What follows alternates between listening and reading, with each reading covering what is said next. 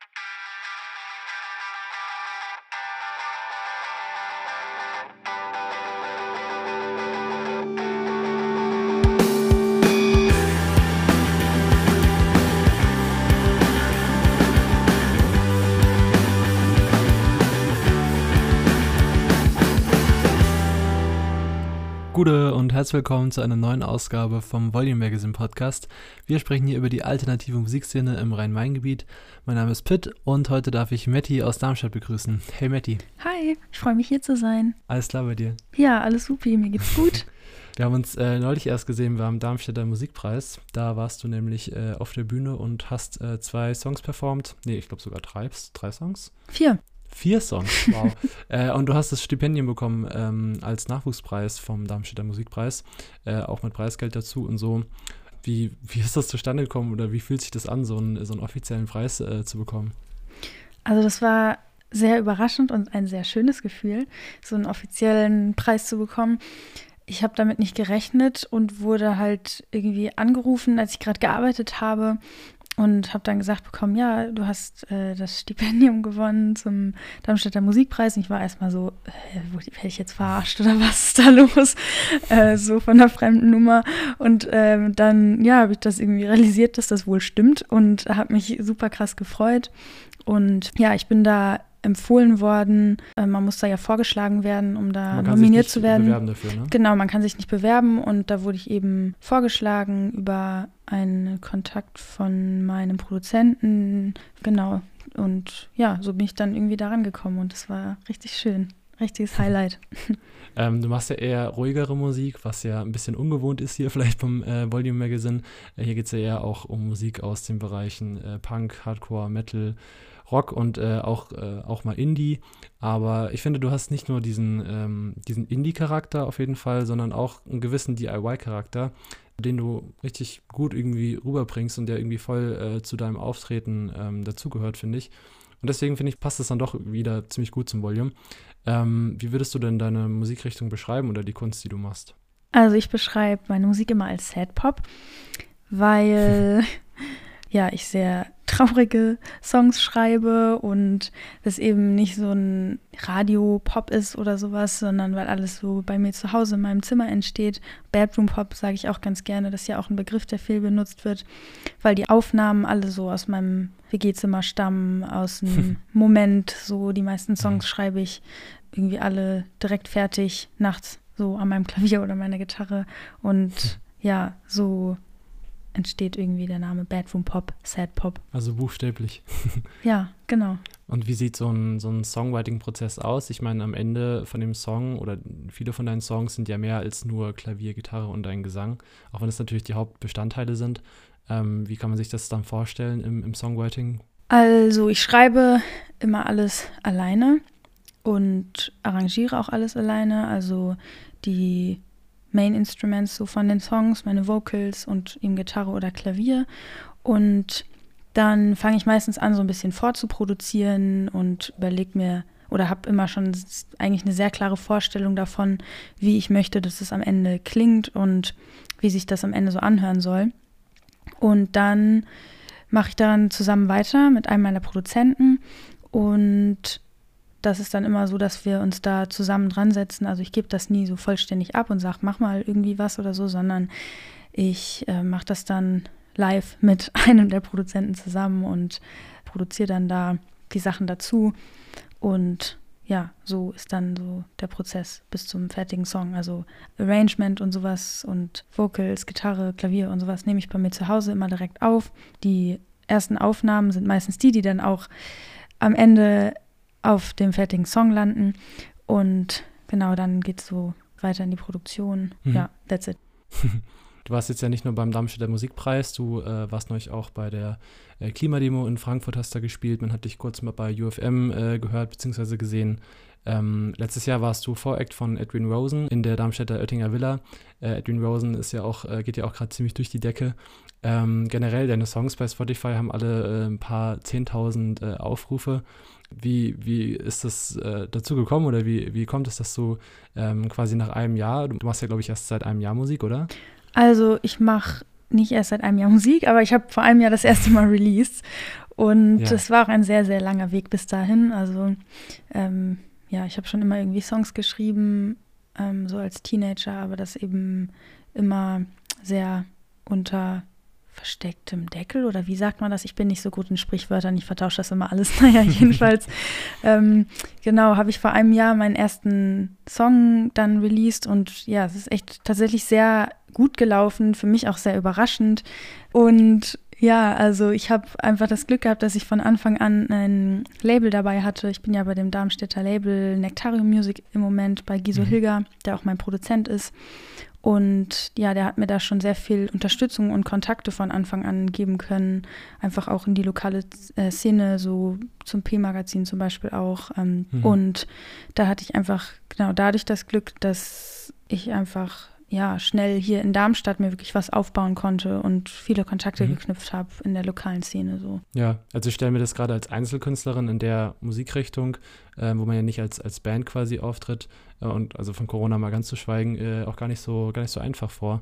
Ähm, du warst jetzt auch bei der Pop-RLP, bist du aufgetreten. Was, was, äh, ist, was war das genau oder was kann man sich darunter vorstellen? Also das war so ein ganz kleines Office-Session-Konzert. Die Pop-LP ist so eine Musikeinrichtung ne, vom Staat in Rheinland-Pfalz. Ähm, und da bin ich dann aufgetreten, da habe ich so ein halbstündiges Set gespielt, zusammen mit meinem Drummer, vor zehn Leuten. Und ja, das war voll aufregend, weil das so wenige Leute waren und sehr intim. Und ähm, die haben alles über Kopfhörer dann gehört. Das war auch was Neues, aber auch eine sehr Mhm. coole Erfahrung so. Ähm, ja, Ja. das hat Spaß gemacht. Gerade wenn du so darüber redest, dass es so intim ist, wenn das dann quasi so wenige Leute sind. Ähm, du sprichst ja generell in deinen Songs viel über äh, emotionale Themen oder auch sehr persönliche Themen. Wie ist das, ähm, wenn man vielleicht noch nicht so gewohnt ist vor Publikum oder für größerem Publikum, wie jetzt vielleicht in der Villa aufzutreten? Ähm, wie ist es da so, keine Ahnung, wenn man vorher eigentlich nur in seinem, in seinem äh, Schlafzimmer äh, Musik gemacht hat für sich oder seine Texte geschrieben hat als Teenager? Wie ist es dann auf einmal über so persönliche Themen mit fremden Menschen äh, auf der Bühne zu sprechen oder das zu performen und alle äh, hören dir zu? Also es ist sehr, sehr aufregend nach wie vor, ähm, aber auch gar nicht so wirklich, weil ich irgendwie Probleme mit damit habe, dass es intim ist oder so. Ähm, ich stehe irgendwie ja zu 110 Prozent zu meinen Texten und das, äh, das ist für mich kein Ding, sondern einfach generell ähm, sich zu zeigen und zu performen. Das ist alles sehr neu für mich gewesen. Ähm, jetzt mittlerweile nicht mehr so, weil ich zum Glück jetzt viel Erfahrung sammeln konnte im Live-Bereich und ja, Mhm. ich hätte das selber nicht so gedacht, aber ich habe, also am Anfang hatte ich sehr Probleme und da ging es mir auch sehr schlecht immer, also ähm, vor Auftritten lange Zeit und ähm, So Lampenfiebermäßig oder? Genau, ich war dann total Okay. aufgeregt und konnte nicht schlafen und äh, war nicht gut drauf. Aber das hat sich zum Glück nach den ersten paar Auftritten sehr gelegt und ich habe das total für mich entdeckt und jetzt will ich echt kaum noch was anderes machen. Ich liebe es echt live zu performen und live zu spielen und ähm, es ist immer noch aufregend, aber so, dass es auf jeden Fall handelbar ist und ich kann es sehr genießen, während ich auftrete. Mhm. Also ich finde auch deine Auftritte immer sehr, sehr gefühlvoll und irgendwo äh, emotional. Ähm, ich habe, also in der Oettinger Villa, damals bei Edwin Rosen als Voract, ähm, ich habe da richtig Gänsehaut bekommen. Ich weiß noch, das waren auch, also dafür, dass es der, der erste Act war an dem Abend von drei, also da hat noch äh, Luis Arke gespielt, ähm, war der Laden komplett voll. Und das hatte ich, glaube ich, auch so noch nie, dass bei einer, also bei der ersten Band von drei Stück, äh, wie ich de- bei der ersten Band so eine Stille im Publikum ist, jeder so aufmerksam zuhört und äh, der Laden so voll ist. Also es war eine ganz besondere Atmosphäre, fand ich, an dem, an dem Tag. Ja, das fand ich auch. Das war ein richtig schönes Gefühl. Das war ein super liebes und supportive Publikum, die irgendwie total dabei waren. Und ich glaube auch dadurch, dass so lange keine Konzerte stattgefunden haben. Und es war auch tatsächlich das letzte Konzert so vor, vor der Winterpause, sage ich mal, oder Mhm. beziehungsweise bevor wieder so Maßnahmen kamen. Und es waren irgendwie Ja, alle ja, so in genau. diesem Moment. Das hat man voll gespürt. Und das war echt ein richtig besonderes Konzert.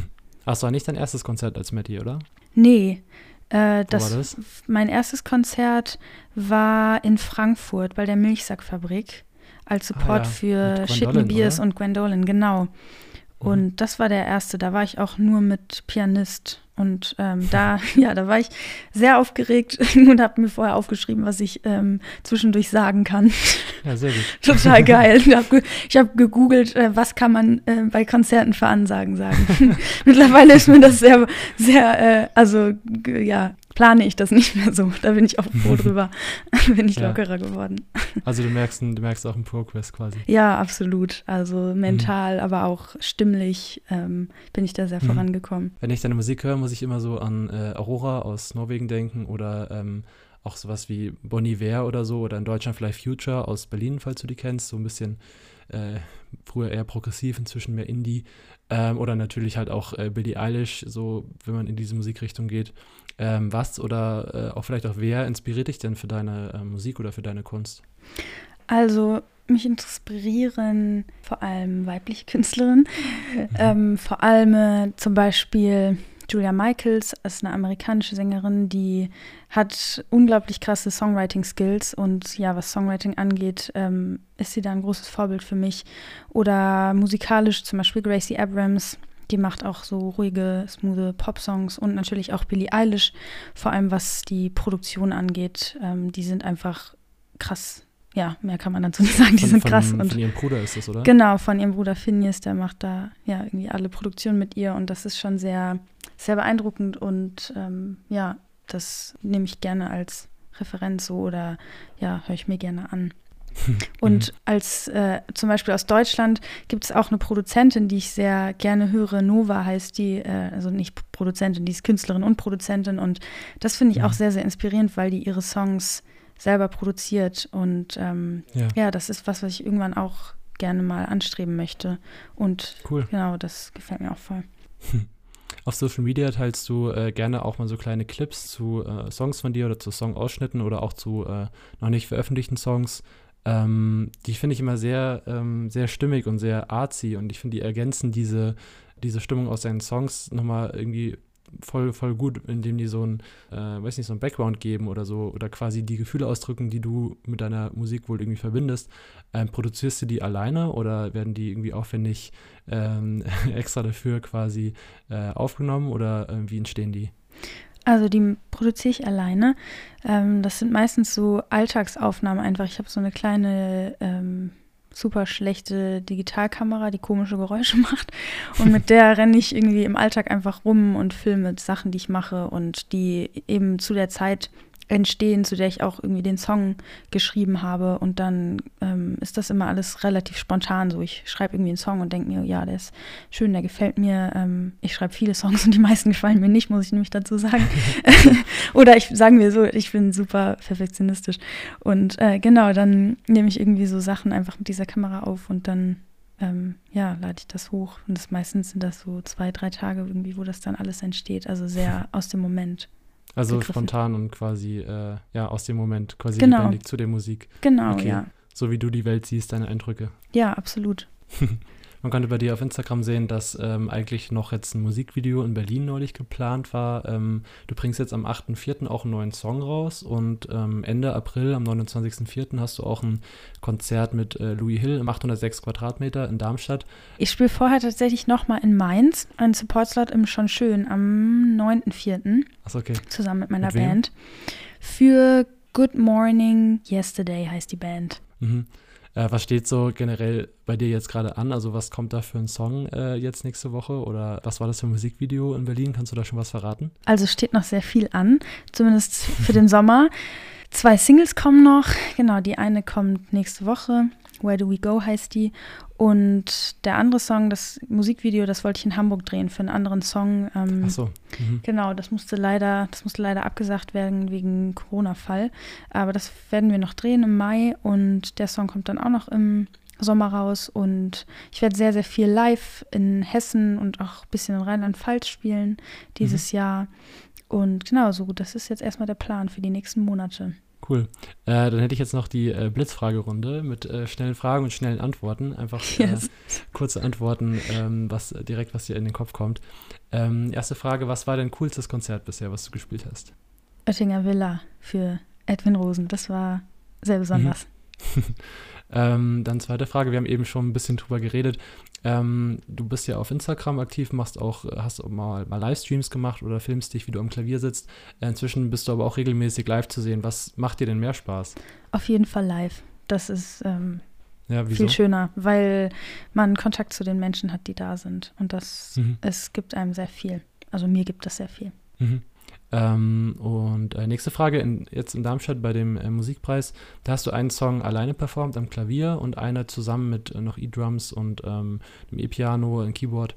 Ähm, was ist denn, also ist es für dich ein Unterschied oder äh, was, was ist für dich äh, besonderer quasi, wenn du alleine auf der Bühne bist oder zusammen mit anderen für deine Songs? Also alleine ist auf jeden Fall ein bisschen aufregender, weil ich dann mehr koordinieren muss.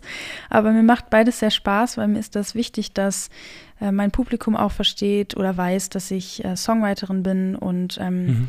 dass ich Klavier spielen kann, dass ich Gitarre spielen kann und einfach, ähm, weil das auch ja so ist, wie es einfach alles ursprünglich entsteht, ähm, so ich und meine und mein Klavier, so nur meine Stimme und genau das Klavier und deswegen versuche ich das so beides zu machen ja. Ähm, und ja, das macht beides voll Spaß. Aber das sind beides Elemente, die quasi für dich wichtig sind oder die, die dich die ausmachen. Das wird jetzt nicht so sein, dass äh, in dem Jahr nur noch, äh, nur noch mit der Band äh, du Musik machst.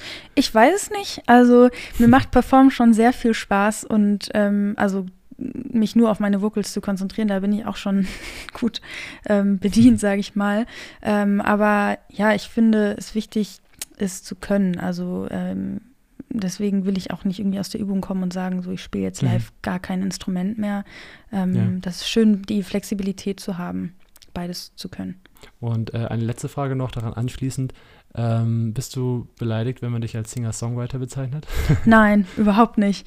Okay. Also ich bin ja Singer-Songwriterin. Äh, ich glaube, das Problem ist nur, dass der Begriff sehr ausgelutscht wurde mhm. über die letzten Jahre und da ja manche Leute irgendwie ja andere Dinge mit verbinden. Aber ich finde, das ist ein sehr schöner Begriff und der beschreibt auch, was ich tue. Und äh, ja, es muss eher wieder ein Umdenken stattfinden, glaube ich, äh, als dass man sich jetzt davon angegriffen fühlen kann. So. Ja, okay. Ähm, dann abschließend haben wir noch äh, die Playlist zu dem Podcast, wo jede Band oder jeder Künstler, jede Künstlerin ähm, zwei Songs von sich aussuchen darf, äh, die dann in die Playlist kommen. Äh, welche Songs willst du da rein tun? Double Door und Outdated. Das sind der erste und bis jetzt letzte Song, die ich veröffentlicht habe. okay. Was äh, sind das deine Lieblingssongs oder, oder warum die beiden? Also der erste und der letzte? nee, das sind nicht meine Lieblingssongs, das wechselt bei mir immer sehr. Ähm, sondern Outdated ist der erste, den ich veröffentlicht habe und der ist sehr minimalistisch und akustisch und mhm. ähm, Dumbledore ist ausproduzierter und das ist so ein ganz guter Kontrast, glaube ich, mit den beiden. Ja, schön. Dann äh, danke dir für die Zeit und ähm, ich wünsche dir noch alles Gute für die Zukunft. Ich bin gespannt, wo es hingeht. Und äh, ja, cool, dass du da warst. Dankeschön. Mach's gut. Ciao. Tschüss.